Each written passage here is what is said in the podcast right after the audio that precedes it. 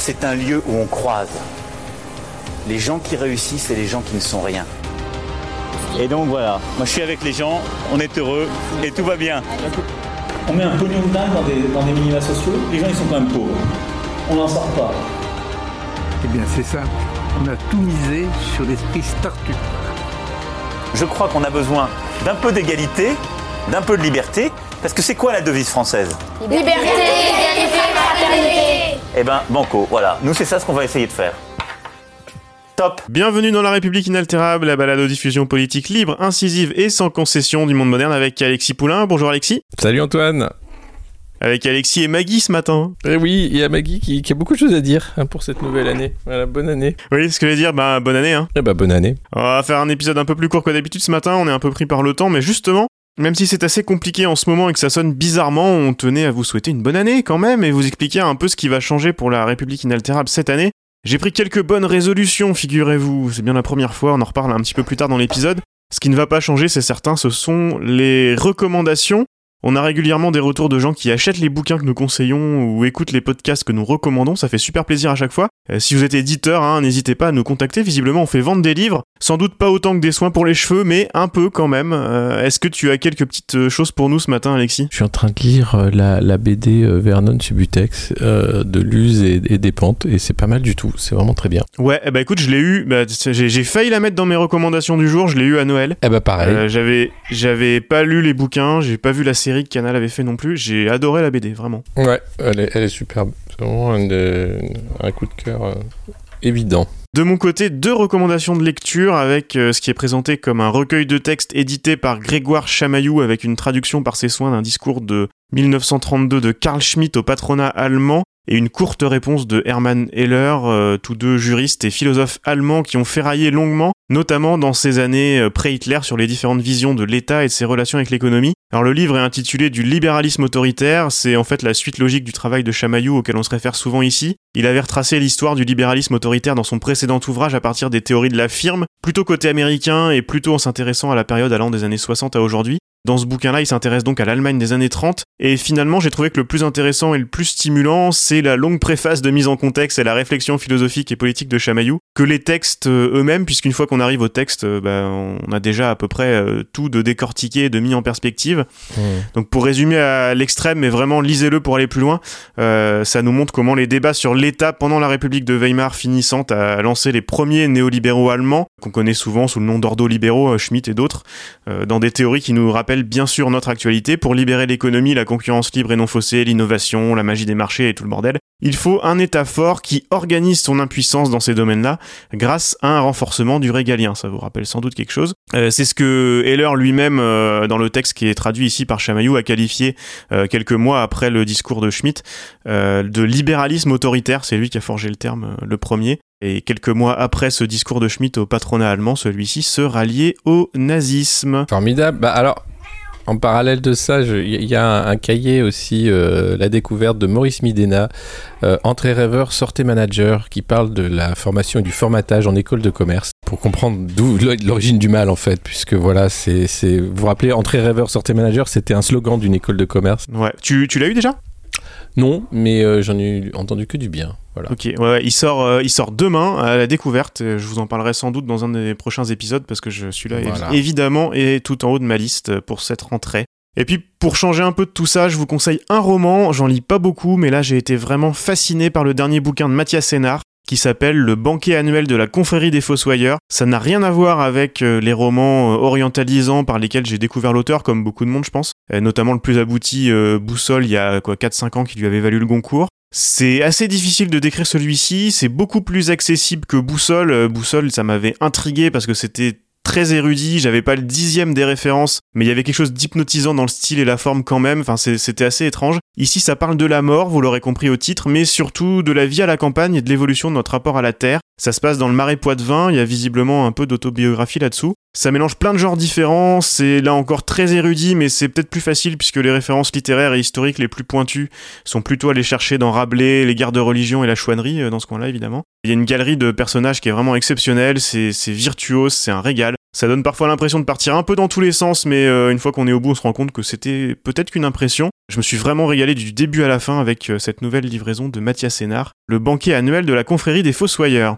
On passe tout de suite au On vous voit de la semaine, Alexis.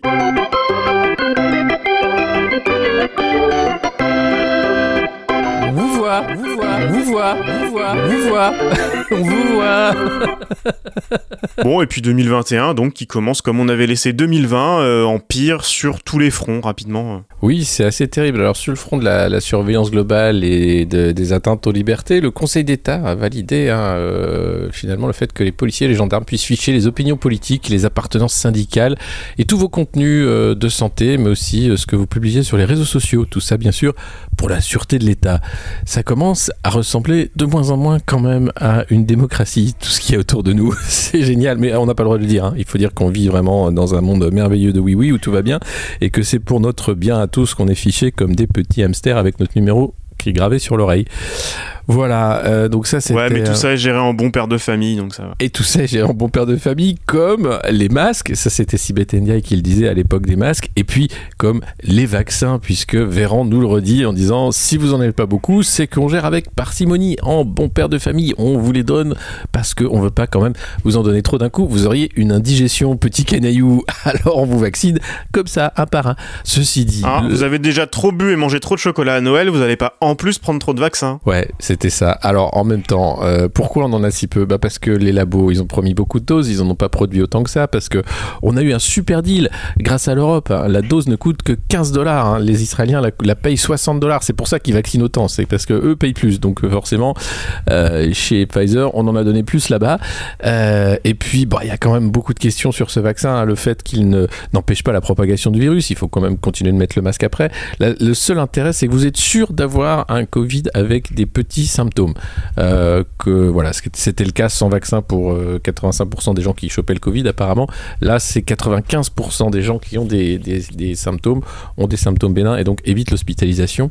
Voilà l'intérêt. Euh, après, sur l'intérêt d'immunité de groupe, Ce qui est déjà pas mal quand même. non, mais ce qui est déjà bien, mais alors euh, le, le problème, euh, c'est euh, les- les- les- l'évaluation euh, euh, toxique de ce vaccin. Le Vidal, quand même, parlait de de- d'études plus poussées à faire, hein, notamment sur euh, euh, la Bah, toxicité. plus sur le long terme, oui, sur le long terme évidemment. Après, voilà, le problème, et c'est là que je voulais en venir, euh, parce que même sur cette histoire de vaccination, c'est- un peu n'importe quoi. À chaque fois qu'il y a quelqu'un qui va tousser parce qu'il a eu le vaccin, ça va faire la une des, des Ouais. journaux. Bon, je pense qu'il faut faire attention à ça. C'est pour ça que je vais passer rapidement. à- je parlais de, de, l'évolution de, de l'émission, et c'est justement en faisant une pause ces dernières semaines que je me suis rendu compte que j'en avais un peu un peu ras le bol. Et là, les histoires de vaccination, pareil. Enfin, il faut il faut se calmer un petit peu. C'est c'est n'importe quoi dans, dans, dans- dans tous les sens. Ouais. On sait depuis longtemps qu'on tourne en rond hein, dans cette émission, Alexis, on en est conscient. on l'a dit déjà aussi euh, à ce micro. On s'éclate moins, on sait que certains fidèles auditeurs du début nous écoutent moins aussi, et c'est pas la peine. euh, bon, voilà, on s'est dit que c'était pas la peine de continuer comme ça. Avec le temps qu'on y passe, euh, bénévolement, faut-il le rappeler, euh, si ça nous flingue le moral et vous aussi, c'est peut-être pas la peine. Bon, j'ai aussi conscience que les, les punchlines et la désingue nous a fait gagner pas mal d'auditeurs, mais bon, à quoi bon gagner des auditeurs dans ces cas-là? Alors, en bon sujet du Macronistan, on va sortir de notre zone de confort, Alexis. On va se réinventer. Euh, j'avais, écrit sur mon texte dans la bienveillance, mais non, bon, faut peut-être pas Non. exagérer non plus. Je sais que toi, t'as pas trop le choix avec tes interventions sur les plateaux de télé, mais moi, je sature, j'arrive plus à suivre tout ça. J'arrive plus à suivre ailleurs qu'au calme dans certains journaux qui font leur travail sérieusement. Le bruit médiatique m'épuise totalement. Je t'avoue que l'approche de 2022 euh, me fait peur aussi. Ça va être intenable. Ça va être intenable, ça l'est déjà hein, sur les sur les réseaux Ouais, sociaux. ouais, ça l'est, bah justement, ça l'est déjà. Après, c'est aussi le jeu de la cinquième qui fait que t'as pas trop le choix de rentrer dans le jeu, ça devient débile de tous les côtés. Si, Et oui, on est à quoi quasi- On est à un, un an et demi quasiment de, de l'échéance, mais moi, ils me tapent déjà tous sur le système. Les mélanchonistes me fatiguent déjà, par exemple. Enfin, c'est, ça va être. Si avec eux. Euh, non, non, mais mais euh, non, Non, mais dans, les- dans, dans les gens qui, qui pourraient euh, qu'on qu'on pourrait avoir envie de, de suivre et de voilà qui partagent pas mal de nos Ah idées. ouais, voilà, je sais que eux, eux m'épuisent déjà. Ah, écoute, ils, ils font leur boulot de militants. Ouais, bien sûr, c'est ce que c'est pour ça que je, je disais c'est le jeu. Hein. Le problème, c'est ça, c'est que tout va devenir militance dans les mois qui viennent, euh, tout va devenir mauvaise foi, tout va devenir euh, moi candidat, euh, tout va tourner autour de ça, surtout alors que bah, il, il n'existe pas de sauveur suprême, hein, il n'y a pas d'homme providentiel. Ouais, bah non, mais regarde, regarde, on parlait des vaccins, c'est pareil. Les, Ouais. les histoires de vaccins, c'est uniquement de, enfin, c'est- voilà. Ouais, c'est fatigant. Donc c'est pour toutes ces raisons-là qu'on va changer un peu la formule. On se retrouvera tous les deux comme avant euh, un mercredi sur deux, Alexis C'est ça. En ayant plus de temps pour préparer, en accent plus sur des sujets de fond, ce qu'on a toujours essayé de faire en se laissant des fois, c'est vrai, prendre par le bruit et les outrances. On gardera bien sûr les recommandations et quelques minutes de punchline au début quand même, évidemment. Bah oui. Et puis on va essayer aussi de multiplier les invités.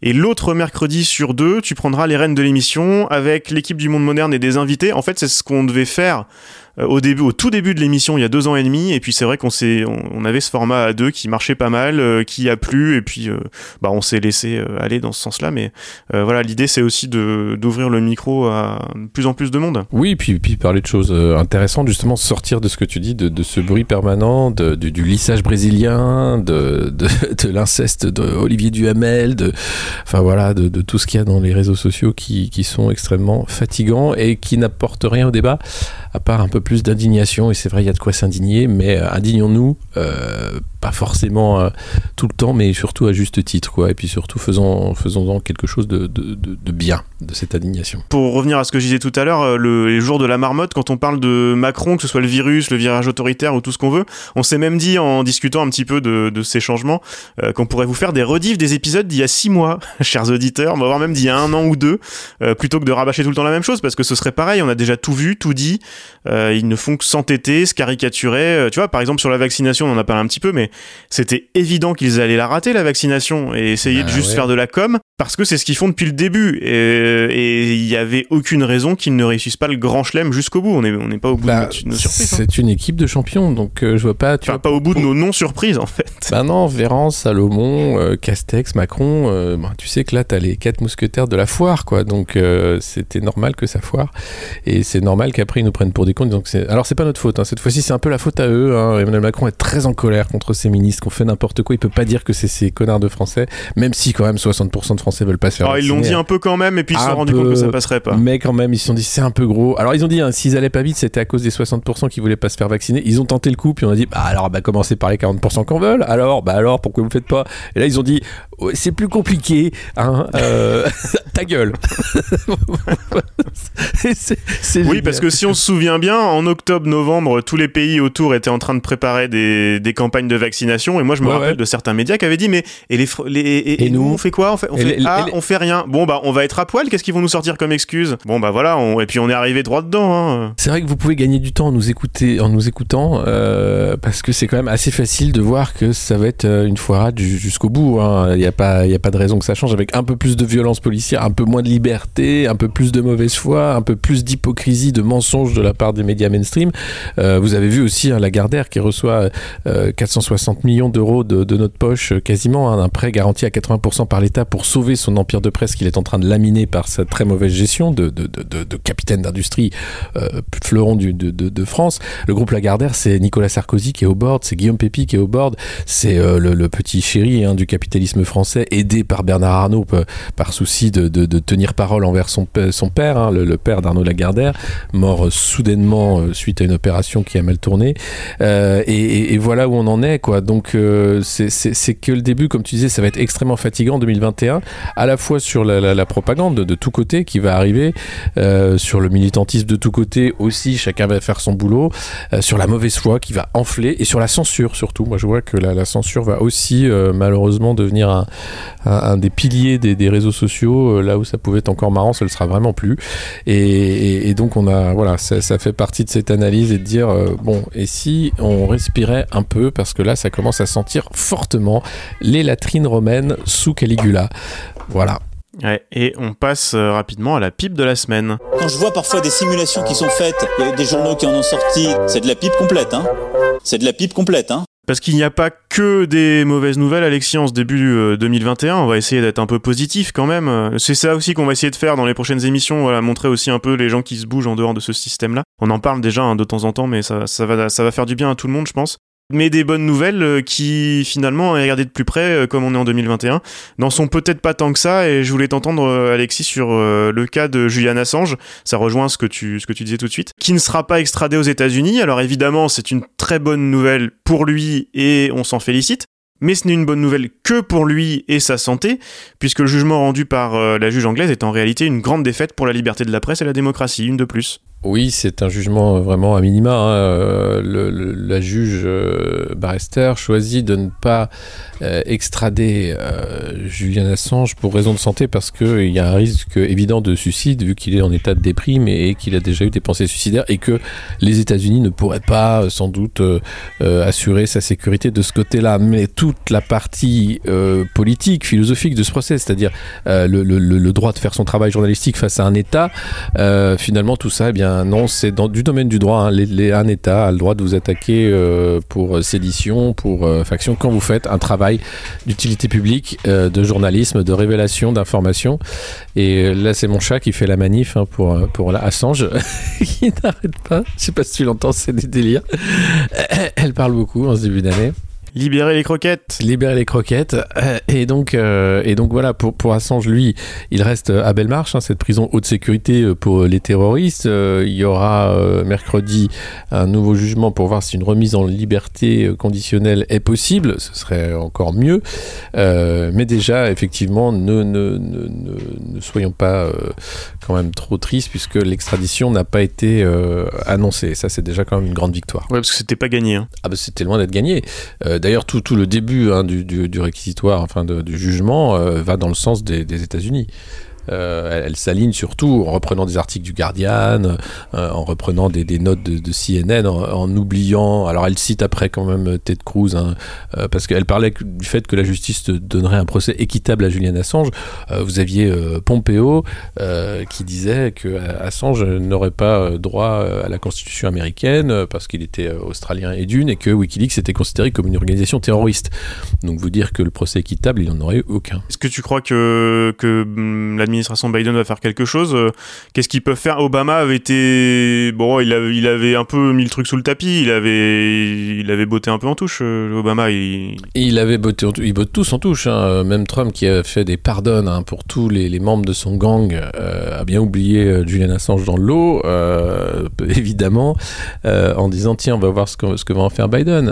Et, je pense que non, les, États-Unis agissent comme un, État prédateur et ils ont aucun intérêt à donner un signal de faiblesse de ce côté-là, parce que derrière le travail de Wikileaks, il y a eu effectivement euh, la mise en danger d'agents euh, opérationnels sur le terrain euh, du renseignement américain. Donc, ils ne peuvent pas les laisser faire ça, c'est évident. Après, euh, euh, qui est une absence de, jugement de non-extradition, enfin, ça, ça, va prendre des années, mais il faut, il faut arrêter, quoi, parce que derrière, c'était un travail d'information et pas un travail d'ennemi à la nation. Exactement comme a fait Snowden, d'ailleurs. Eh ben, écoute, sur ce, on se retrouve la semaine prochaine. Toi qui seras aux manettes pour euh, la République inaltérable. Eh oui. Et puis écoute, comme on a, on a essayé de parler un peu de bonne année en début d'épisode, euh, il y a un truc que, que j'ai utilisé récemment euh, dans un de mes documentaires sur 1720 que je trouvais intéressant et je pense qu'on peut tous se le souhaiter. Je le récupère un peu à toutes les sauces en ce moment. Un chroniqueur de l'époque qui disait après 1720 qui avait vu crise financière, épidémie, incendie, la totale.